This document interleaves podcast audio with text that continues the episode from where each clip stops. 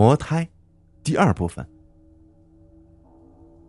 转眼十八年过去了，在我十八周岁那天，我来到了学校附近的一家小酒吧，准备给自己举行一个孤独的成人礼。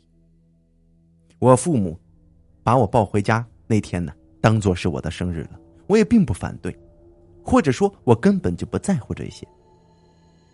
酒吧的光线很暗，音乐很吵，我像一只猫一样。蜷缩在一个角落里。我认为，在这里是不会有人发现我的，至少不会有人来打扰我。但是我错了，一杯啤酒还没下肚，一个留着齐耳短发的女孩面带微笑坐到了我的对面。嗨，咱们喝一杯怎么样？女孩说道。她扬了扬手里满满的一杯啤酒。为什么？我并不认识你啊，我回答道。喝完这杯不就认识了吗？女孩偏了偏头，模样还挺可爱的。我没有理她，我想，就算认识了，我们也不可能成为朋友的，因为我注定孤独。女孩倒没有放弃，她继续说道：“喏，不理我，那我们做个游戏吧。”我没有点头，也没有摇头，不说话就当你默认喽。女孩倒是挺会自作主张的，她伸手摸出了，她伸手摸出一枚硬币，放在桌面上，认真的说道：“游戏很简单，猜正面还是反面。你来丢硬币，我来猜，咱们玩五局，我全猜中就算我赢。”我狐疑的望了望他，因为我用我聪明的头脑简单的算了一下概率，觉得要五次全中是一件很难的事情。如果你输了怎么办？我说道。输了以后你来酒吧喝酒，我都陪着你，给你作伴。女孩说完自己都乐了。不过我赢了，你也得给我帮个小忙。女孩调整好表情说：“啊，帮什么忙？”我问道。待会儿啊，有人进来找我麻烦，一共三个。不过你放心啊，他们都没有你壮，只要你凶凶他们，把他们吓跑了就可以。女孩说道：“我皱了皱眉头，想了下，待会儿我要扮演的角色，哎，觉得这倒挺刺激的。好吧，咱们现在开始吧。”女孩说道。游戏开始了，我用了很多自认为聪明的办法，想要让这女孩受骗，可是她今天的运气实在太好了，一点机会都没留给我，我连输了五局。女孩美美的笑着对我说。哈哈哈哈哈！快做做热身运动吧，他们来啦！我转过头向门口看去，果然看见三个染着金毛的小青年走了进来。他们在四处张望着，很快发现了坐在角落中的我们。三个人怒气冲冲的来到了我们面前，领头的一个大耳朵青年猛的一下拍了我们的桌子，吼道：“胡梦饶，哼！”现在看你往哪儿跑！原来对面的这个女孩叫胡梦饶，我心里想到。胡梦饶斜了大耳朵一眼，表情轻蔑的说：“哼，声音这么吵干嘛？没看见我正跟豹哥喝酒呢吗？”豹哥，三个人顿时显得迷茫起来，嘴里嘀咕着，眼睛还警觉的往我身上瞄。哼，豹哥都不认识。七里屯这一带都归他管，你们这些小混混可别惹着他了。说完，胡梦饶还暗中给我递了个眼神我立马咳嗽了一声，放粗嗓子说：“怎么，都不想活了是不是？梦饶的事儿，我已经给你们老大打过招呼了，咋你还敢捣乱呢？啊？”那三个混混已经面露胆怯之意，我索性大声的冲他们一声吼：“还不快滚！”那三个混混终于被吓怕了，一边陪着笑脸，一边道歉往外退。等到了门口的时候，都改成跑了。看见那三个小瘪三狼狈的样子，这胡梦饶不由得大笑出来，一拍我的肩膀说：“嘿，还没看出来呢，你演技还真不错。”然后胡梦饶站起来，猛地拉起我的手说：“不过现在我们没时间喝酒了，我们啊得赶快离开这里呢。”我不解的望着他。于是他耐着性子跟我说：“你笨呐，那几个小混混马上就打电话给他们老大了，很快他们就知道我们骗了他了，不跑，在这里等着挨打呀。一听这话，我这心里嗖的一下子就是一凉，于是和他迅速的冲出了酒吧。可刚一出门，就听见左边传来了那个大耳朵青年的声音：“喂，快抓住他们，别让他们跑了！”我扭头一看，只见那个大耳朵青年正带着一大帮子人向我们追了过来。哎呀，不好，被你说中了，咱们快跑啊！我大喊一声，拉着胡梦饶就大步跑了起来。我们撒开了步子，一路狂奔，风声在耳边呼呼作响。当我们经过一条胡同的时候，胡梦饶拉着我一头钻了进去，他熟练的带着我在里面穿梭着。渐渐的，我们身后的呼喊声终于越来越小了。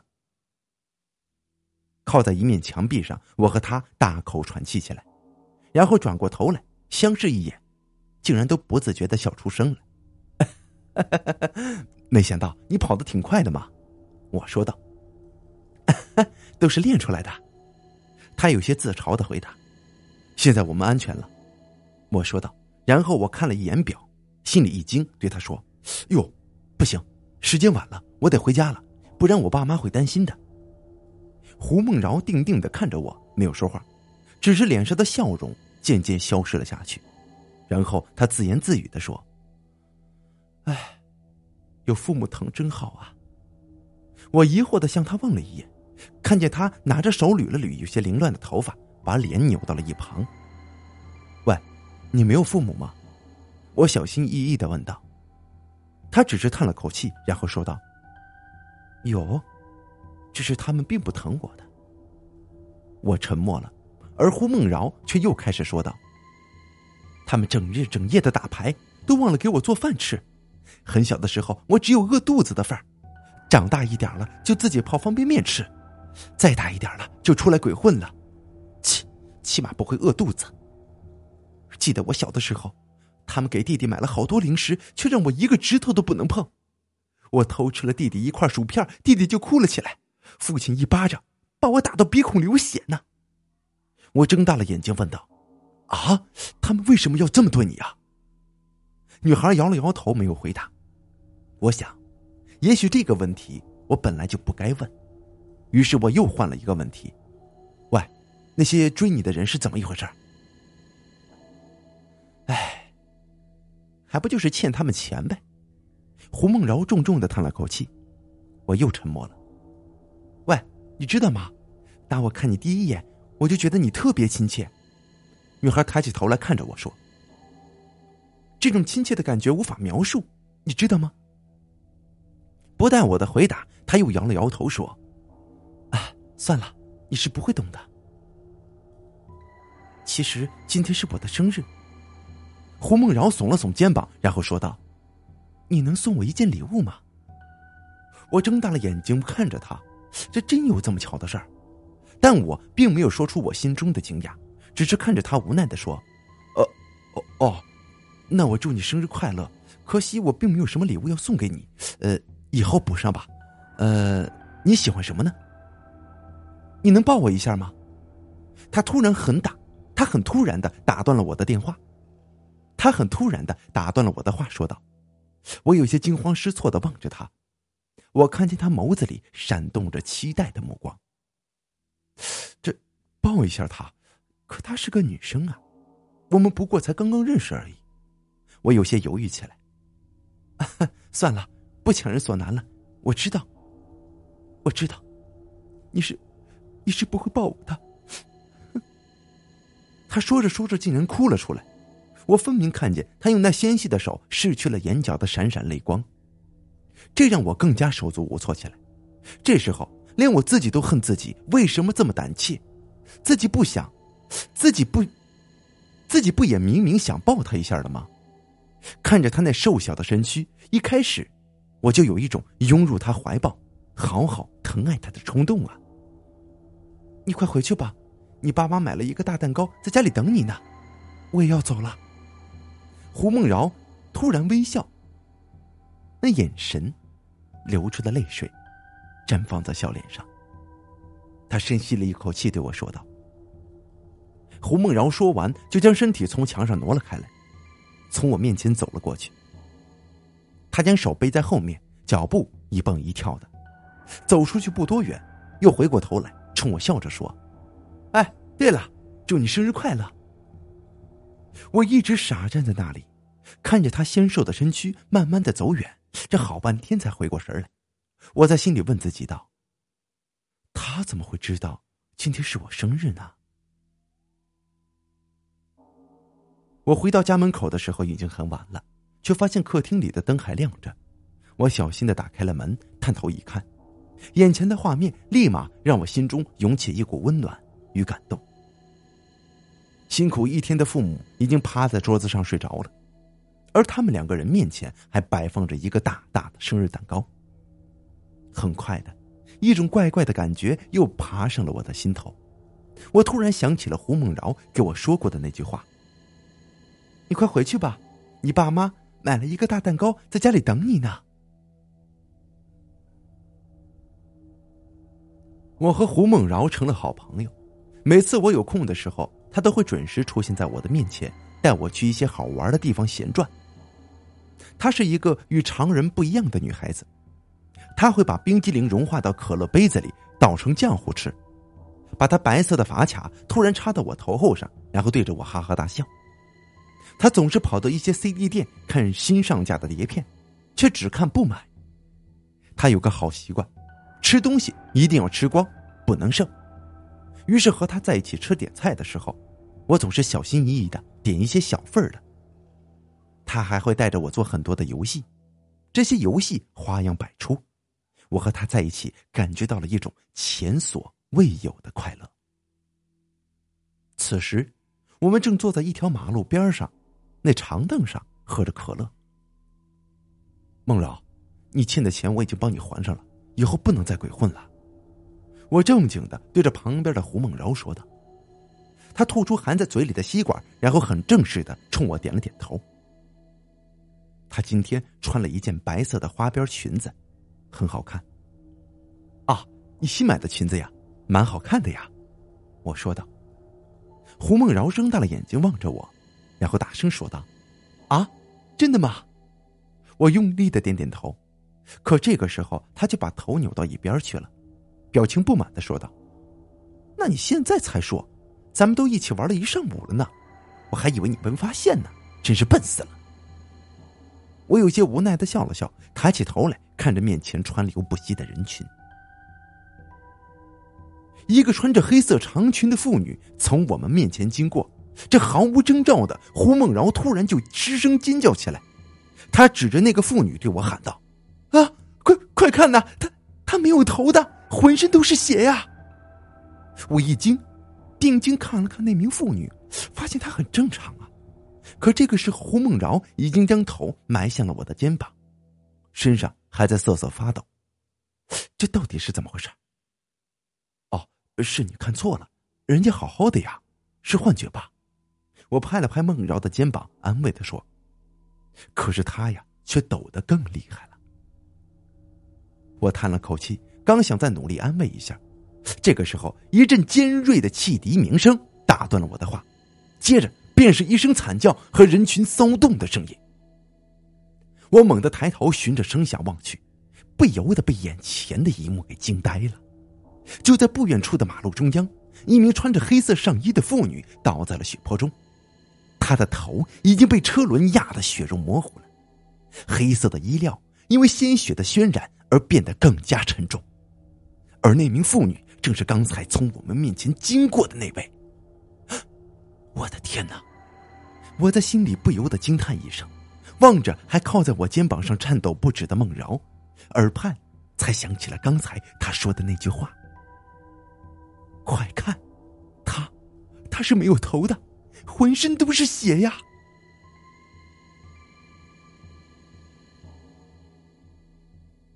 在一个安静的公园里。我和孟饶肩并肩的靠在一个干净的草坪上，懒洋洋的晒着太阳。他要给我讲他的故事，于是带我来到了这里。我不知道他究竟要讲些什么，但我知道他要讲的这个故事肯定不同寻常。你一直觉得我有点怪，对吗？他很直接的问道。我没有否认，因为我的确是这么想的。他们都这么认为，其实也包括我自己的。他把头偏了过来，瞪着那双清澈的大眼睛望着我，突然说道：“告诉你个秘密，我能看见一些将要发生的事情。”我一愣，定定的看着他，他把头扭了过去，然后说道：“所以，我和你猜硬币，我总能猜中。所以那晚在酒吧，我知道会有三个人来找我麻烦，所以我知道那天你父母买了生日蛋糕等你回家，包括今天的这起车祸呀。”我点了点头，连我自己都惊讶于自己此刻的平静。他们都说我是怪胎，我父母都这么说。孟饶突然苦笑了一声，说道：“ 但我都已经习惯了。”这时的胡梦饶嘴里反复吟着“父母”这个词儿，然后他猛地从草坪上坐了起来。算了，我又何必欺骗自己呢？跟你说了吧，其实我都不知道我的亲生父母是谁呢。孟饶是背对着我坐着的，所以我看不清他此刻的表情，但我想。他一定很悲痛吧？我那天只跟你说了我父母对我不好，但我没有说全。其实他们只是我的养父母，后来他们生了一个儿子出来，加上他们嫌我是个怪胎，对我的态度就急转直下了。我不是故意骗你的，我一直认为，有个对自己并不好的父母，总比连父母都没有要好很多的吧。孟饶的声音变得哽咽起来，细弱的肩膀也开始不住的抖动。看着眼前的孟饶，我心里突然变得无比疼痛。与此同时，我心里却又升起了一股子强烈的异样之情。原来他的亲生父母已经不在了，跟我一样。他看到我就有一种亲切感。嗯，难道？我心里泛起了一种莫名的激动之情。难道她便是与我失散多年的亲妹妹吗？但很快，这种感觉又被另一种感觉取代了，那是恐惧。